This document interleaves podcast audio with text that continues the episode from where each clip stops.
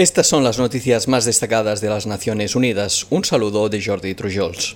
El secretario general de las Naciones Unidas presentará durante el próximo periodo de sesiones de la Asamblea General un plan para reformar la arquitectura financiera internacional con el fin de abordar las debilidades y desigualdades históricas. Antonio Guterres explicó que la iniciativa incluirá acciones a corto plazo para proporcionar un alivio inmediato a los países en desarrollo altamente endeudados y medidas a largo plazo para garantizar la resistencia y la sostenibilidad de la deuda. Dada la gravedad de las perspectivas socioeconómicas mundiales, el titular de la ONU también estudia un calendario para la celebración de una cumbre bienal entre los miembros del G20, los del Consejo Económico y Social de las Naciones Unidas y las instituciones financieras internacionales.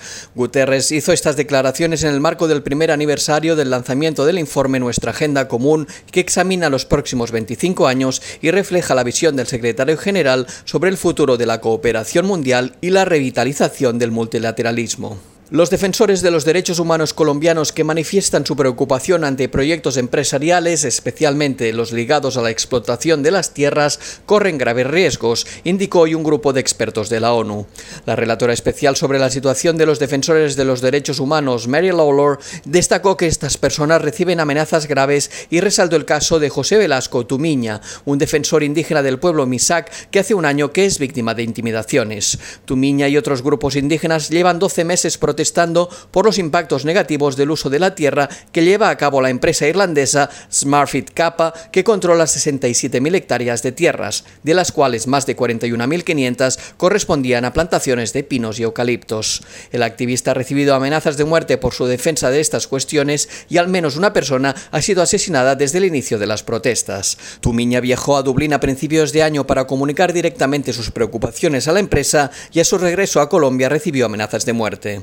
Los expertos de la ONU indicaron que el Estado debe cumplir con su responsabilidad de proteger los derechos humanos e investigar cualquier denuncia de violación. Añadieron que para garantizar que las empresas respeten los derechos humanos, el gobierno entrante debería animar a las empresas a colaborar de forma constructiva con los activistas. La esperanza de vida en África aumentó una media de 10 años por persona entre 2000 y 2019, según una nueva evaluación efectuada por la Organización Mundial de la Salud. La agencia destaca que ninguna otra región en todo el mundo experimentó este crecimiento durante el mismo periodo, pero a su vez alerta que el impacto de la pandemia de COVID-19 podría amenazar estos enormes avances.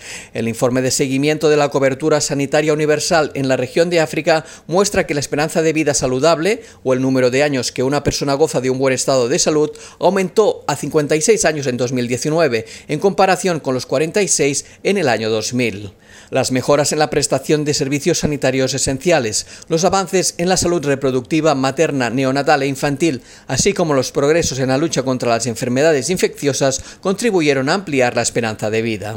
El Fondo de Población de las Naciones Unidas anunció hoy los 10 ganadores de su primer desafío de innovación conjunta, un concurso que financia iniciativas sociales que ofrecen soluciones innovadoras y fomentan el empoderamiento de las mujeres y las niñas en todo el mundo. El desafío recibió 300 propuestas de 61 países.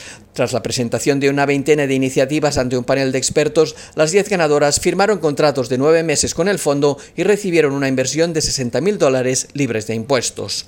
Dos de las iniciativas corresponden a América Latina.